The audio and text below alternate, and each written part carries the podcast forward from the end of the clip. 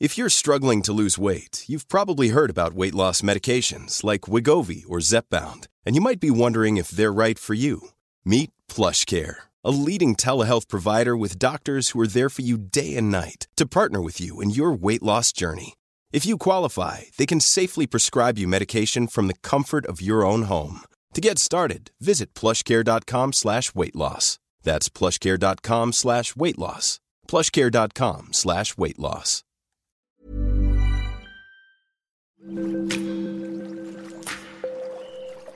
Aderezo presenta Qué sabroso con Gerardo León.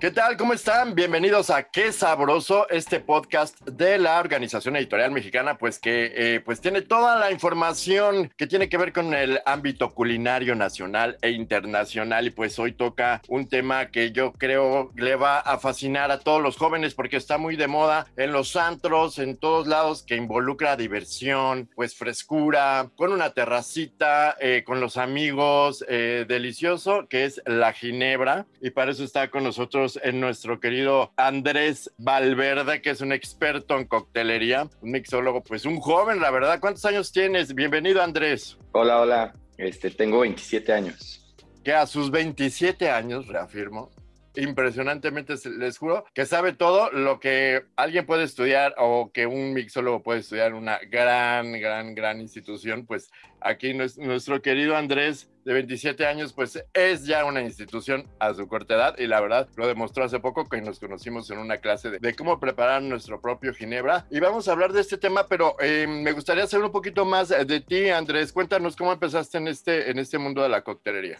Pues yo empecé un poquito más en el tema de, producción, ¿no? Este, de producción de bebidas alcohólicas. Este, al principio fue mucho, este, pues, autodidacta. Eh, todo fue eh, empezar a leer libros, empezar a, estudiar. Como que al principio no, no sabía qué quería estudiar. Al final no, no, no hice una carrera, pero me especialicé en, en producción de de bebidas alcohólicas, ¿no? Empecé a hacer cerveza en mi casa y a partir de eso, pues me, llevó a, me llamó mucho la atención empezar a hacer destilados y todo el tema de la coctelería y todo el tema de, los destilados en general.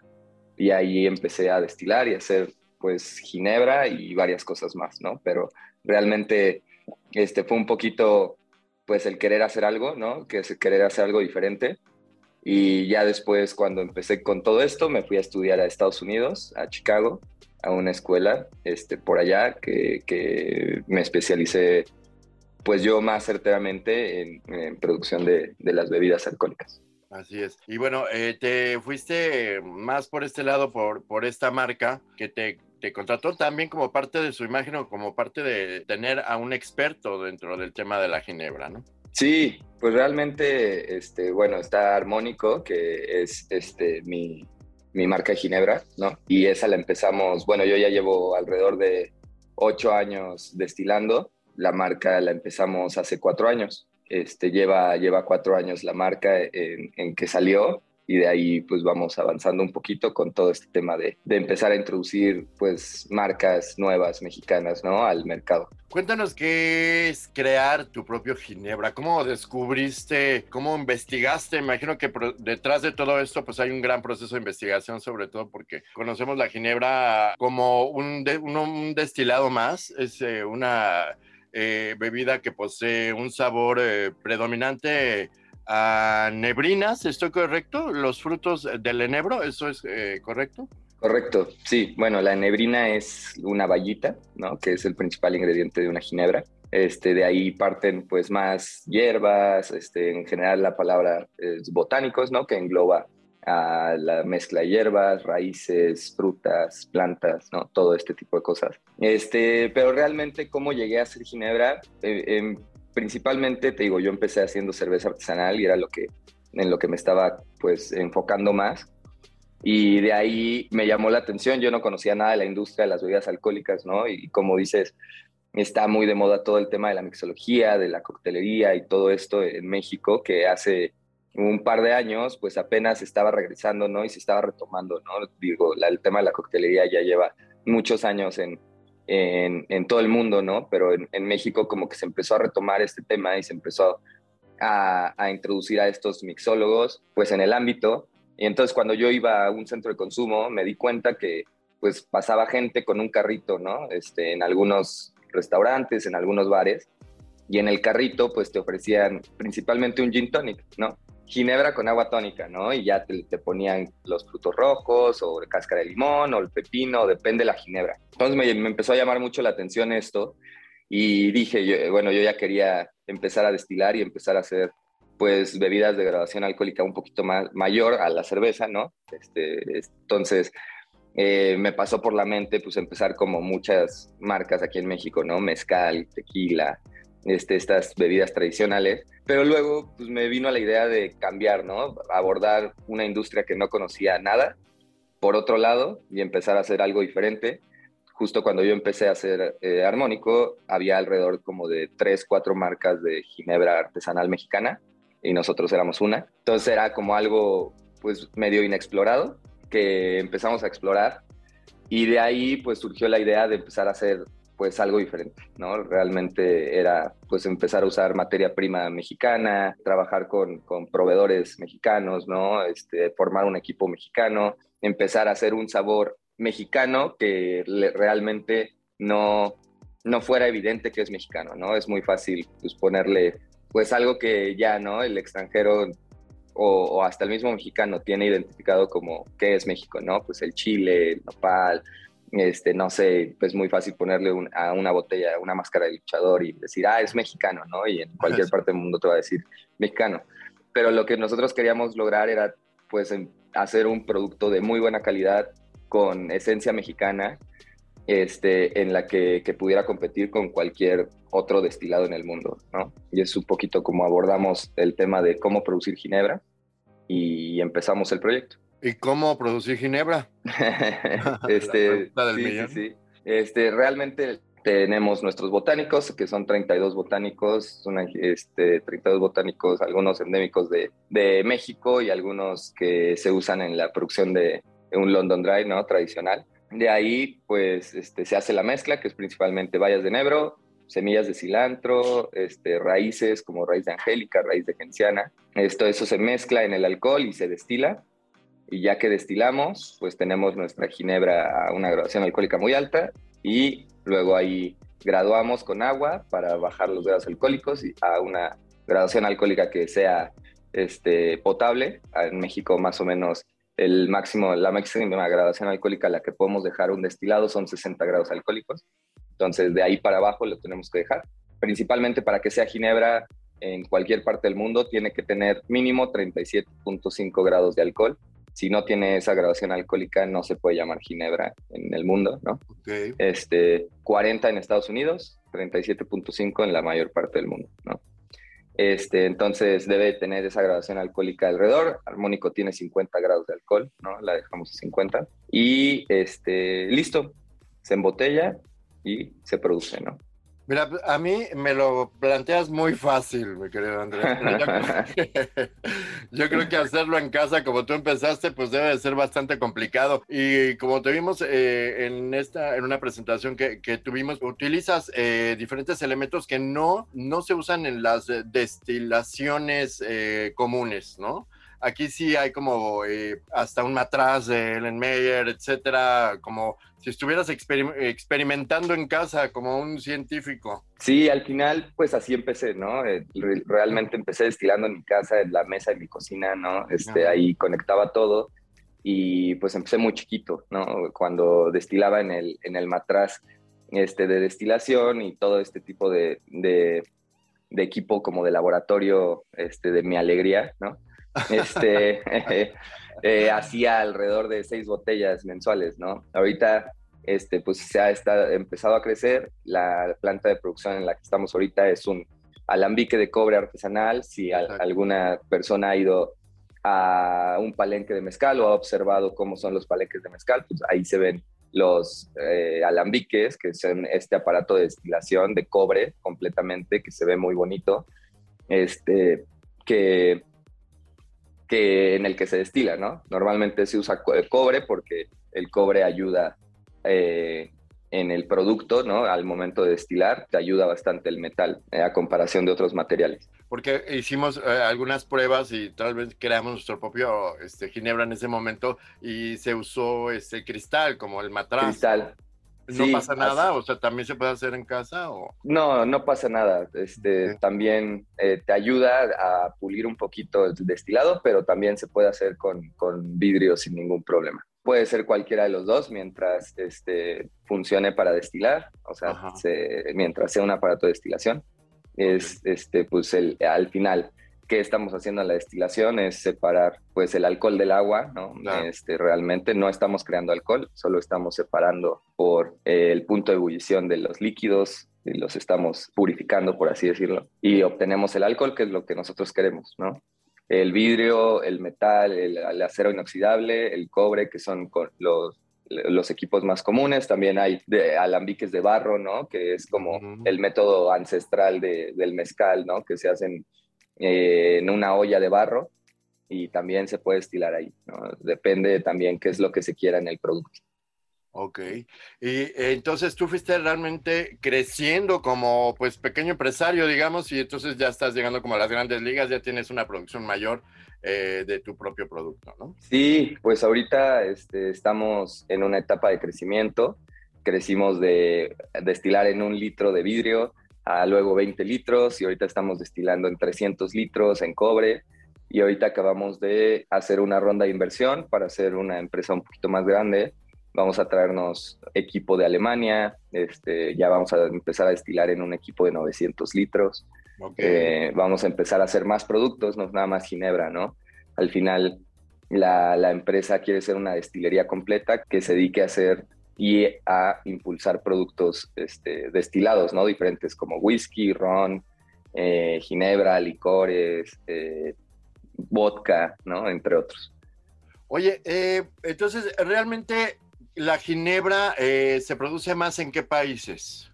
Pues realmente ya hay ginebra en la mayoría parte del mundo. Sí, todos, la, todos están haciendo ginebra, ya que la ginebra no tiene denominación de origen, ¿no? Exacto. Hay algunas ginebras en específico que sí producen en algunas partes del mundo, ¿no? Que tienen ese nombre.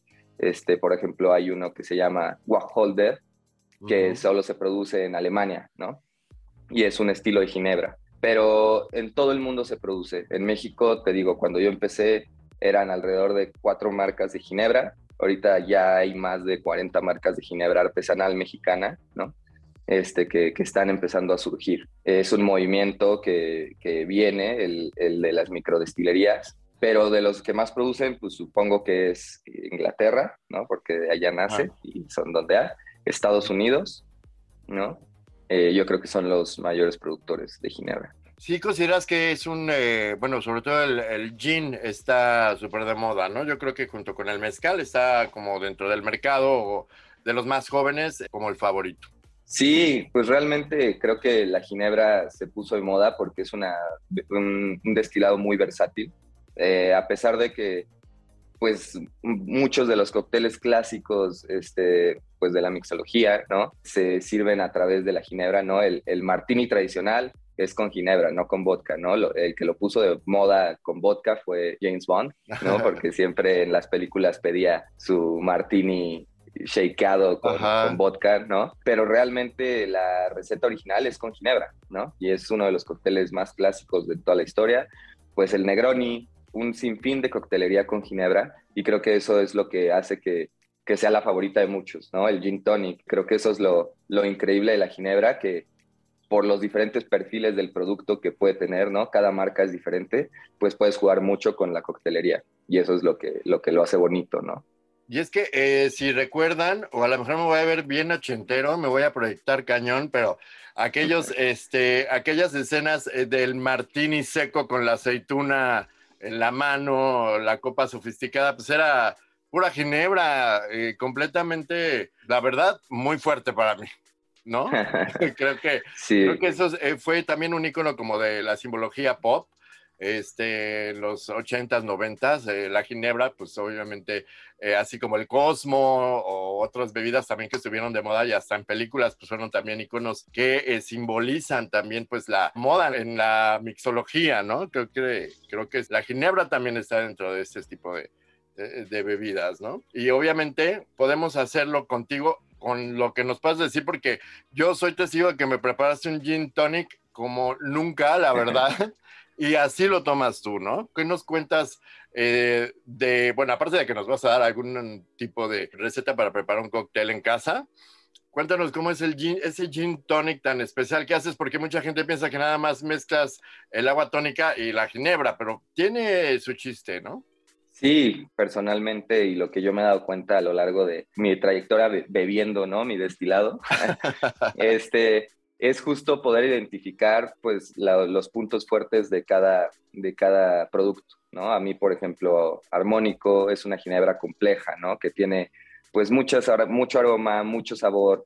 Entonces, lo que a mí me gusta de, Armónico, la, ginebra, es conservar pues su esencia, ¿no? Entonces, mientras tú le metas más cosas en el gin tonic, pues un poquito va a cambiar todo. A mí lo que es mi ginebra, que yo lo, le pongo de una onza a una onza y media, depende qué tan cargado lo quieras, ya que armónico tiene 50 grados, ¿no? Entonces, pues este, hay gente que sí le gusta la potencia en alcohol, hay gente que no le gusta tanto. Yo, por ejemplo, yo me lo hago de una onza, ¿no? Este, y luego, el agua tónica, de preferencia a mí me gusta comercialmente, este, hablando de aguas tónicas, que también es un mundo, ¿no? Porque ¿qué es el agua tónica? es agua con quinina, que la quinina es un compuesto que viene de una corteza del árbol de quina, ¿no? Que amarga y sabor, ¿no? Normalmente la mayor parte de las aguas tónicas tienen sabor de lima limón, como un refresco de Sprite, ¿no? Pero hay unas que sí saben y hay otras que no saben, ¿no? Como la Peñafiel sabe mucho a limón y cambia el perfil totalmente de el gin tonic y una Schweppes que para mí es económica y rica, nada más que tiene un poquito de azúcar, ¿no? Entonces, este es como, ¿qué es lo que quieres en tu cóctel? Yo uso Schweppes porque no cambia el perfil de la ginebra y le pongo, agarro una cascarita de limón amarillo, del limón eureka, eureka y con eso, con la cáscara, esparzo los eh, aceites esenciales de la, de la cáscara para aromatizar el gin tonic y darle esa frescura, ¿no? Al final, ahí no estás cambiando el perfil de la ginebra, sino estás resaltando frescura estás este, dándole un aroma agradable para que la gente eh, y para que tú te, pues sea agradable el tomar el trago, ¿no? Y pues adorna con la cáscara. Y eso es como a mí me gusta porque no le cambias el perfil al gin y lo resaltas, ¿no? No, bueno, toda una clase para preparar gin tonic, que es uno de los favoritos de todos. Y tú fuiste descubriendo todos estos sabores también y estos aromas y estas esencias. Tú le agregas tu propio estilo, tu, ¿no? Yo creo que también tiene, estos cócteles tienen identidad, son como cócteles de autor, podríamos llamarlo, ¿no? Sí, pues realmente siempre digo, ¿no? Cuando doy a, veces algunas pláticas sobre producción o sobre este análisis sensorial, ¿no? Este tipo de cosas, siempre digo, todos los seres humanos nacimos, nacemos con las mismas capacidades aromáticas, de sabor, este, ¿no? Nada más hay gente que es en cualidades organolépticas, que es, esa es la palabra, ¿no? La, descripción. ¿No? En la, este, solo hay gente que la desarrolla más a lo largo de su vida y la desarrolla menos, ¿no? Que los famosos nariz que se dedican a, a producir los perfumes, ¿no? Pues todos los días, todo el día están oliendo, están probando, están este, haciendo pues un panel sensorial todos los días y entonces su cabeza ya es como si tuviera una enciclopedia de aromas, sabores, todo este tipo de cosas que pueden tener una descripción y un perfil para justo armar este tipo de cosas, ¿no? Es muy parecido a lo que se hace en, la industria alimentaria, ¿no? Entre tú más pruebes, huelas, pues vas a tener un repertorio para poder armar y este, tener estos perfiles que tú quieres sin, sin batallar tanto, ¿no? Está buenísimo. Bueno, pues eh, finalmente danos una pequeña receta para un cóctel con gin en casa, algo práctico para quedar bien con los cuates. sí, seguro. A mí me, gusta mucho un este, Tom Collins, ¿no? El Tom Collins es también un cóctel clásico de... Sí, que soy un poco este, retro, ¿no? Fíjate que es un cóctel que está, yo siento que está un poquito menospreciado, ¿no? Es porque literalmente es como si tomaras una limonada con alcohol, ¿no? Pero es una limonada súper refrescante, el cóctel es con ginebra y se fue desplazando, a pesar de que es un cóctel clásico, se fue desplazando justo por el gin tonic y por otros, pues ya los otros cócteles que ya te preparan en los bares, ¿no? Como ya no vas y pides un Tom Collins. De hecho, ya hay Ajá. pocas cartas que tienen encartado un Tom Collins, ¿no? Sí, es como Pero a mí me encanta. ¿no? Más o menos. O un, un daiquiri. Así es. Pero bueno, Pero a mí- es lo que te decía, que son bebidas que, que hemos hablado varios de este, de este tema, pero que prevalecen, o sea, que siguen al- con el paso del tiempo. Así es. A mí lo que me, lo que me gusta del Tom Collins es que hay una historia detrás, ¿no? De, un poco con, con, con mi ginebra. La destilería se encuentra en, en San Juan del Río, en Querétaro, en casa de mi abuela. Y cuando yo mudé la destilería para allá, pues mi abuela supo que, que yo iba a hacer mi producto allá, ¿no? La ginebra. Y a ella le gusta. Entonces, siempre eh, cuando llegué la primera vez a destilar, me dijo, oye, ¿me regalas una botella? Y yo, claro que sí, abuela, ¿no? Entonces, la primera botella que salió del primer lote de armónico en la casa de mi abuela, pues se la llevé. Y hasta la fecha, la primera botella de cada lote que hacemos, se la llevo a mi abuela, ¿no? Entonces, ahí tiene un buen de botellas. Y, cuando, y me dice, oye, pero prepárame algo para saber qué preparar con mis, con mis amigas cuando vengan y presumirles la ginebra, ¿no? El Tom Y le digo, ah, te, te hago un Tom, Co- digo, un, un gin tonic. Y me dice, no, es que no me gusta lo amargo, ¿no? Y me dice, cuando yo era joven, me, este, me tomaba un cóctel un poquito dulce, es fresco, con, con ginebra, pero no sabíamos cuál era. Entonces empezamos a investigar y era un Tom Collins, ¿no? Claro. Y justo el Tom Collins que es, es jugo de limón, ginebra, agua mineral y jarabe natural, ¿no? Es, Claro, y- para endulzante. ¿En cantidad? ¿En qué cantidad podríamos Sí, sí, sí, más o menos es, bueno, el- el- la, la ginebra es una onza o una onza y media, depende de la ginebra, ¿no? Eh, media onza de jugo de limón y media onza de, bueno, no, yo lo hago con miel, con miel de abeja, porque justo esa vez este, en casa de mi abuela, pues no había jarabe natural, entonces Ok. le, había miel de abeja y le pusimos miel de abeja y le gustó mucho.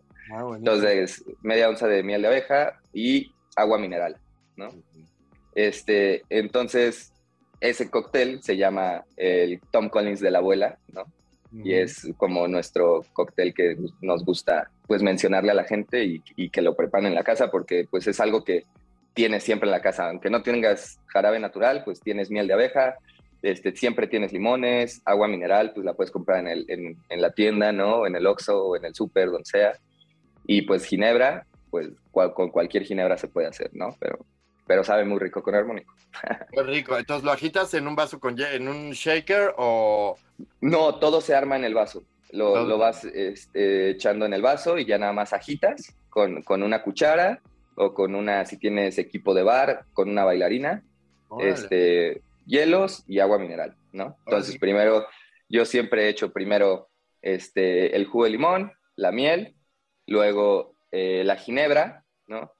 Este, mezclo un poquito todo ese menjurje y añado el agua mineral, vuelvo a mezclar un poquito y a tomar, ¿no? Puedes adornar con una rodajita de limón, la partes y adornas tu, tu vasito. Normalmente se sirve en, en un vaso Collins, ¿no? Que son los, Ah, estos vasos altos, como los que usan para preparar cubas, ¿no? Que son Ajá. famosos.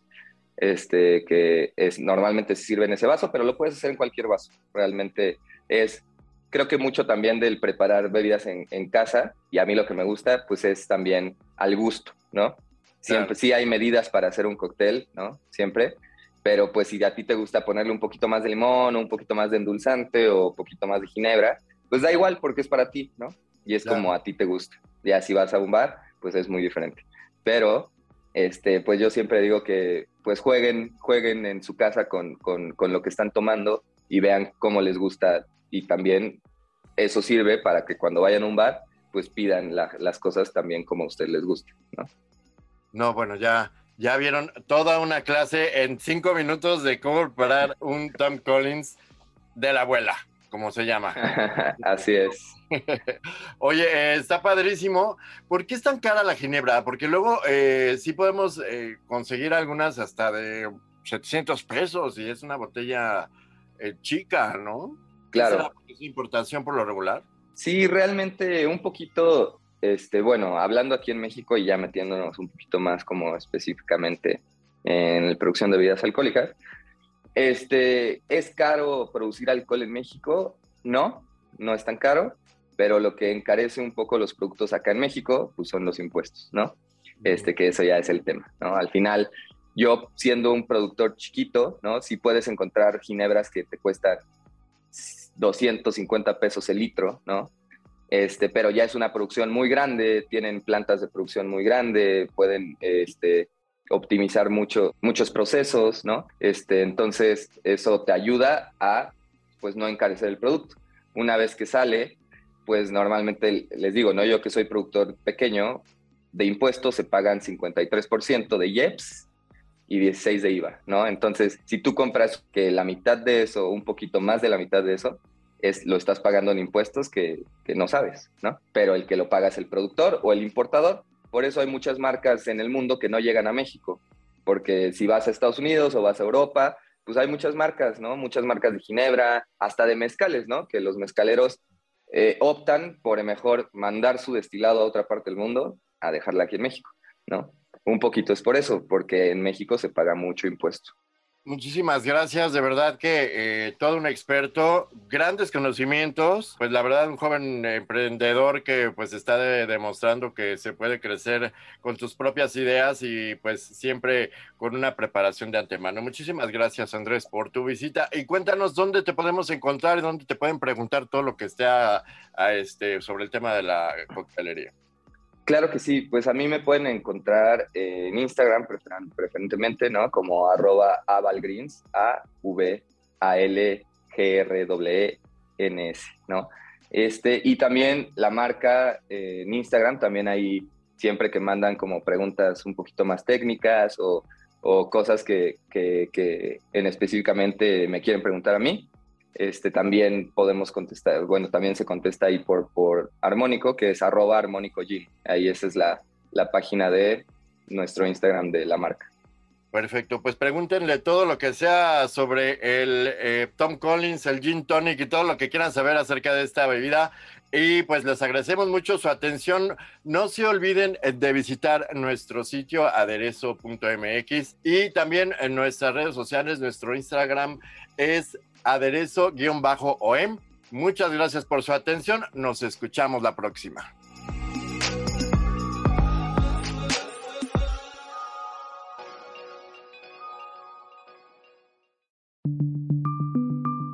Esta es una producción de la Organización Editorial Mexicana.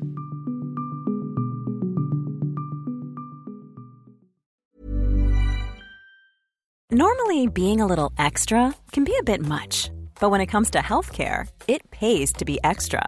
And United Healthcare makes it easy with Health Protector Guard fixed indemnity insurance plans. Underwritten by Golden Rule Insurance Company, they supplement your primary plan, helping you manage out of pocket costs without the usual requirements and restrictions like deductibles and enrollment periods. So when it comes to covering your medical bills, you can feel good about being a little extra. Visit uh1.com to find the Health Protector Guard plan for you.